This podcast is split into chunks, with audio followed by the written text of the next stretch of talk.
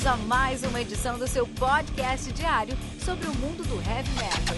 Heavy metal. Esse é o Metal Mantra, o podcast onde o metal é sagrado. Apresentação: Kilton Fernandes.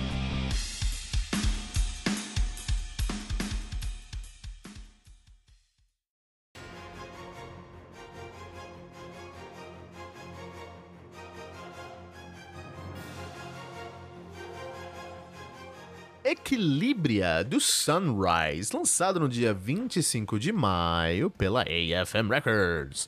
São responsável por lançamentos de discos aí como Evangelion, do Behemoth, Beyond the Matrix, The Battle, do Epica e Third Round Knockout, do Chrome Division. Olha aí, cara. Equilibria que conta com 13 músicas.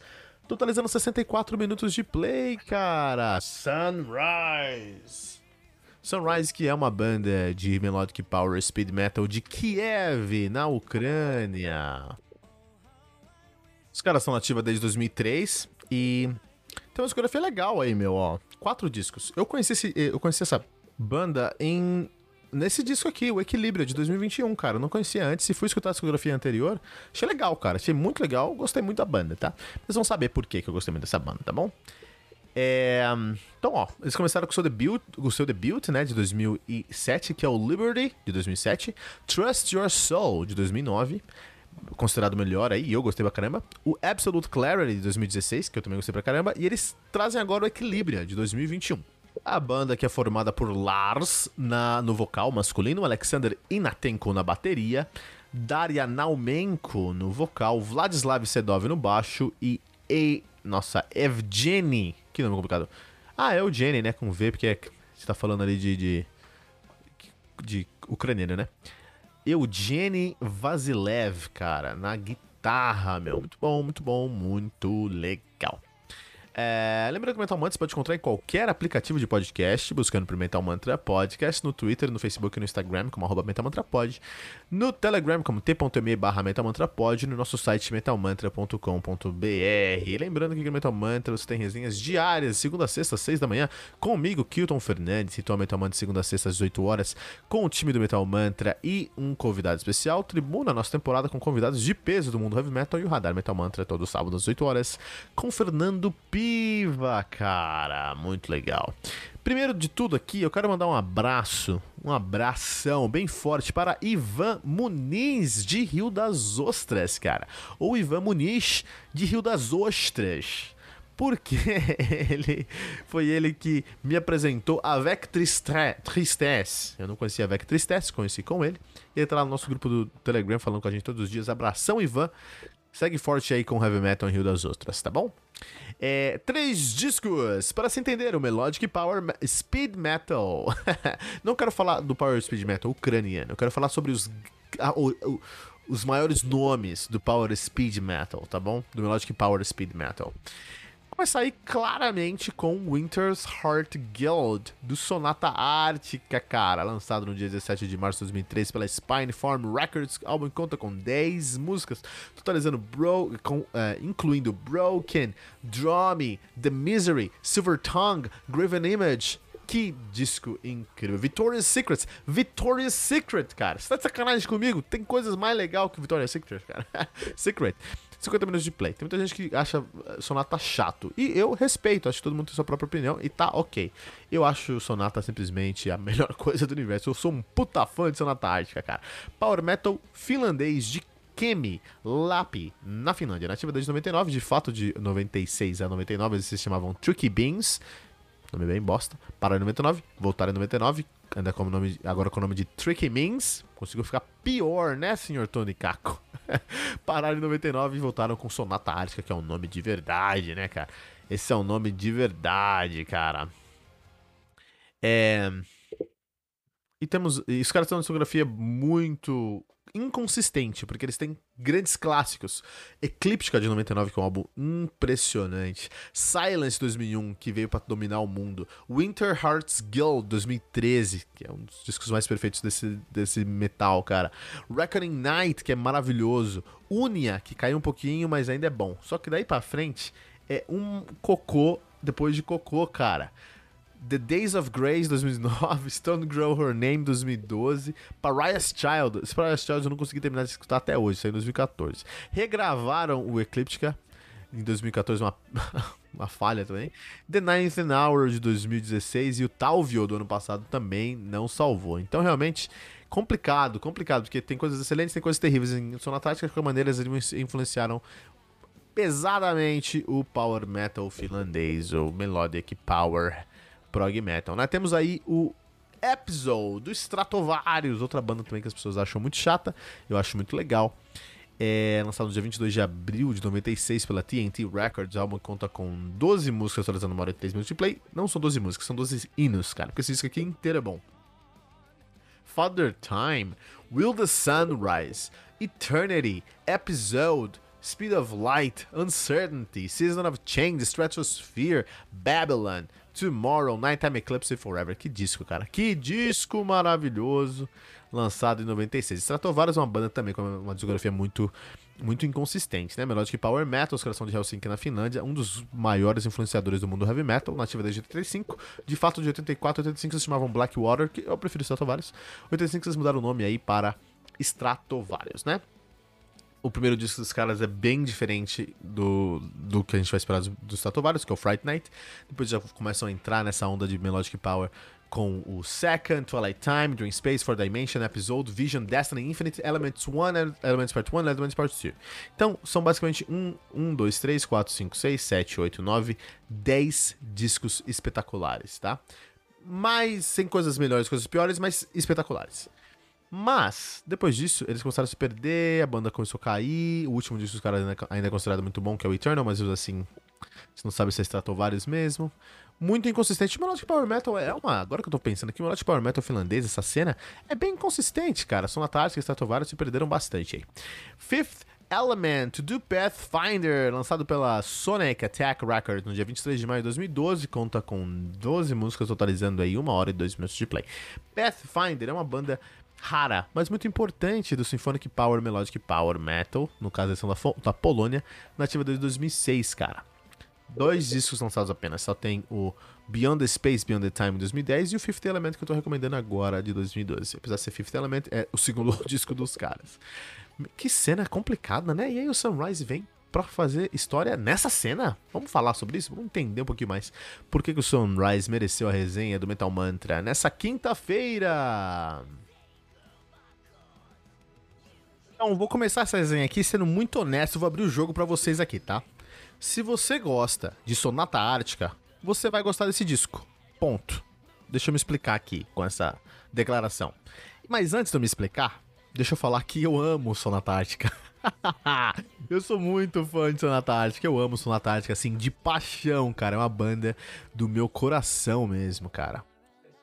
E é por isso que eu gostei muito desse disco, mas vamos falar sobre esse disco, vamos falar sobre o Sunrise. Então esse disco aqui a gente pode, esse, essa banda especificamente, a gente pode dividir em quatro segmentos. A gente tem que falar sobre a cozinha dessa banda, as guitarras dessa banda, o teclado dessa banda e os vocais dessa banda, tá bom? Então tem esses quatro grandes núcleos na banda que a gente tem que dar uma entender o que tá acontecendo. Vamos começar porque muitas coisas desses núcleos são pesadamente influenciados aí por Sonata Ártica, cara. E se você não tiver muito avisado, você vai estar tá, tá achando que você está escutando, tá escutando The Shadow, cara.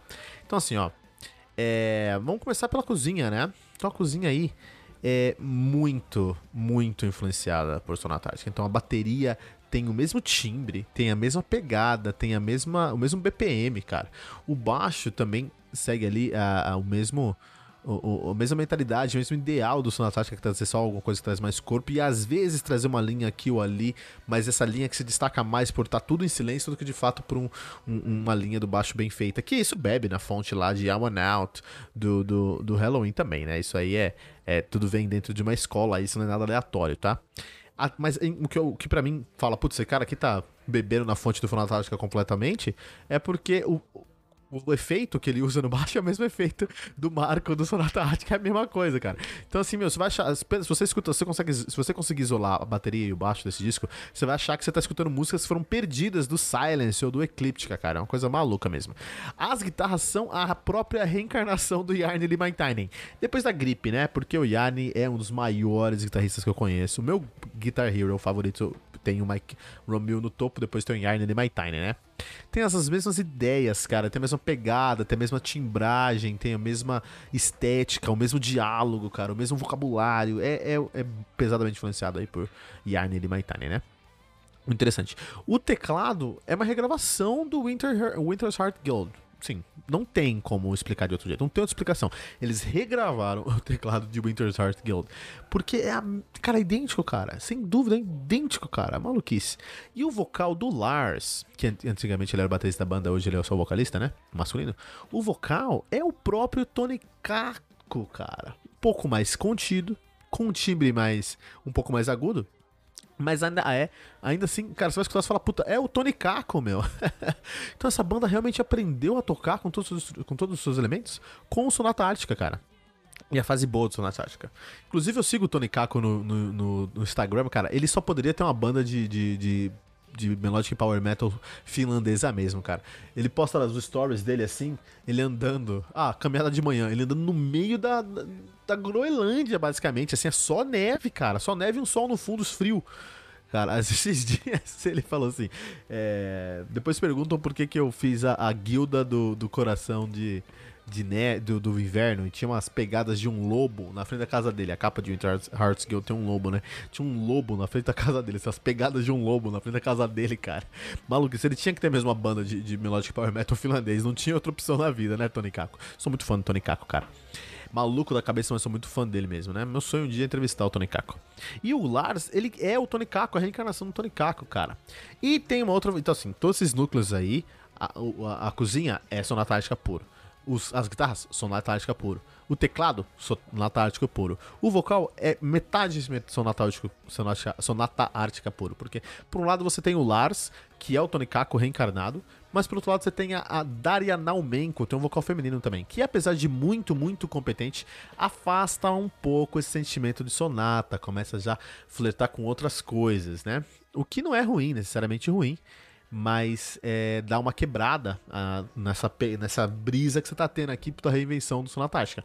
Porque o Sonata Ártica, ele é muito instável. Você tem os primeiros cinco discos, cinco, seis discos do Sonata Ártica, que são incríveis. Até o Uni ali, né? Do Eclipse até o Uni são discos maravilhosos do Sonata Ártica. E depois a coisa começou a degringolar, os caras começaram a perder a mão, começou a ficar zoado, começou a ficar ruim mesmo. Atualmente é, é algo deplorável o som do, do som Ártica é muito perdido, é muito, é, é, muito ruim hoje, né?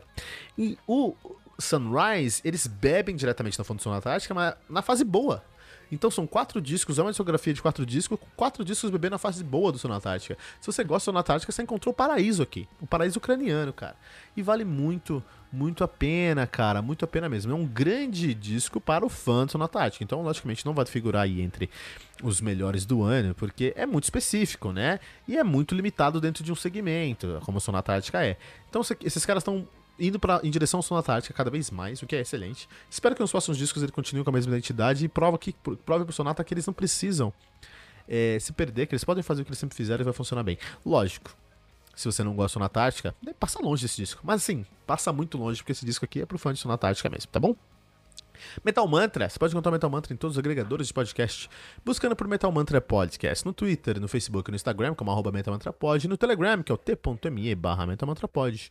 É, você tem uma resenha aqui no Metal Mantra de segunda a sexta, seis da manhã, com, comigo, Kilton Fernandes, o Ritual Metal Mantra de segunda a sexta, às 18 horas, com o time do Metal Mantra e um convidado especial. Tribuna, nossa temporada com convidados de peso do mundo do heavy metal e o Radar Metal Mantra todo sábado às 8 horas com Fernando Piva. Não deixe de comentar esse episódio em metalmantra.com.br. Como eu falei aqui, eu fiz uma pesquisa muito detalhada. Encontrei 30 discos, 31 discos para ser exato, de power metal na Noruega nos últimos 10 anos, tá? Isso é muito importante pra resenha, cara, porque com 30 discos você não cria uma cena. Em 10 anos, 3 discos por ano. Então o Power Metal, ele não tem, o, não tem raízes no, na Noruega, a gente pode falar isso com certeza.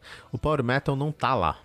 Então quem tá fazendo isso lá tá, tá, tá sendo pioneiro, de certa forma, assim. Cada ano você tem três discos, quem tá fazendo isso, em média, né? Quem tá fazendo isso lá é muito isolado, entendeu? Você tem, sabe, muita gente ah, experimentando mesmo. Eu fiz essa mesma busca para discos de black metal na Noruega nos últimos 10 anos. E eu cheguei ao número impressionante de 2.312 discos em 10 anos. 2010 a 2010 a 2021, tá? Um pouco mais de 10 anos, mas vamos colocar 10 anos aí. São 2.312 discos em 10 anos, o que dá uma média de 330 discos por ano ou na média de 18 discos por mês. É um disco, basicamente, por dia útil nos últimos 10 anos de black metal. Olha a diferença, cara. Três por ano para um, um disco para cada dia útil da Noruega, cara. Coisa maluca, né? Então, quando o cara tem que experimentar, quando o cara não tem os seus números, assim, com certeza o Power Metal é outnumbered pelo Black Metal na Noruega. Então, você precisa chocar. Então, ou você experimenta, ou você aposta, a palavra é apostar, ou você aposta tudo com algo experimental, e tem algumas coisas experimentais lá, ou você aposta tudo no seguro, no que você sabe que funciona, sabe que dá certo. E o Nergal, no, o Nergard, no contexto, ele aposta no que é seguro. Então, esse disco aqui, cara, eu escutei esse disco e eu encontrei muito do Century Child, cara. Eu encontrei muito do The Pute do Nightwish, né? É, isso, por um lado, é muito bom, por outro lado, nem tanto de certa forma também ele traz muito do diálogo, do vocabulário, especialmente da guitarra, do Winter Hearts Guild, do Sonata Ártica, cara, especialmente nas guitarras e na bateria. Só que esse disco aqui, ele segue uma fórmula muito, muito eh, clara e muito usada, que é a, a fórmula que criou o Lives Eye, o Xandrias e todos os Sirenias que você vai encontrar na vida aí, que você coloca um álbum sinfônico em primeiro lugar, metálico em segundo lugar.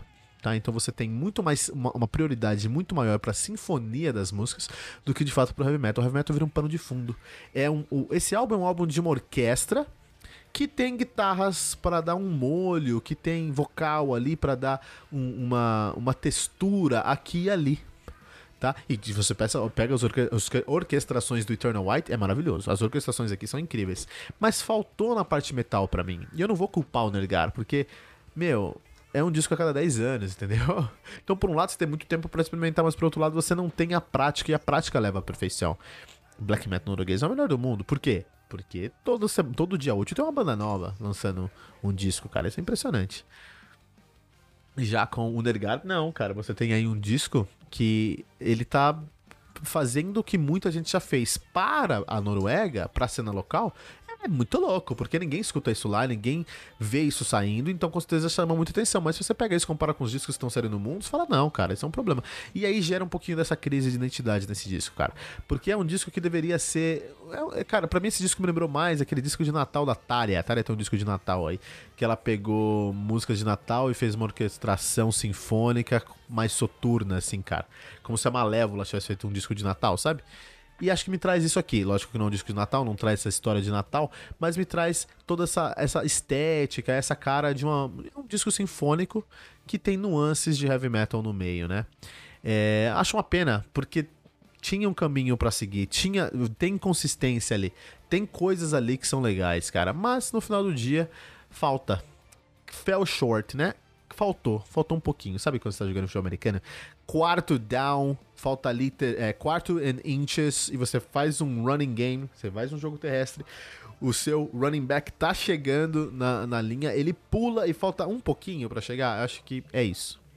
Acho que o, o, o Nergar perdeu o jogo porque faltou ali é, apostar por um jogo aéreo, entendeu? Apostar num Tyrant infiltrado. Acho que faltou isso aqui nesse disco Eternal White do Nergar. Lembrando que você pode encontrar o Metal Mantra em todos os agregadores de podcast, buscando por Metal Mantra Podcast, no Twitter, no Facebook e no Instagram, como arroba Pod, no Telegram, que é o t.me barra. Lembrando que aqui no Metal Mantra você tem uma resenha diária todos os dias, de segunda a sexta, às 6 horas da manhã, com o Kito Fernandes. Ritual Metal Mantra, de segunda a sexta, às 8 horas, com o time do Metal Mantra e um convidado especial.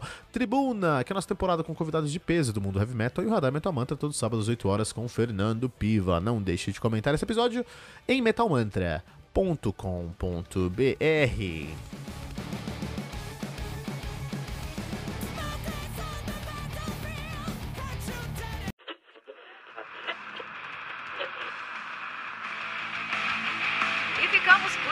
E mais uma edição do seu podcast diário sobre o mundo do heavy metal. Esse é o Metal Mantra, o podcast onde o metal é sagrado. Não esqueça de deixar seu comentário no nosso site metalmantra.com.br.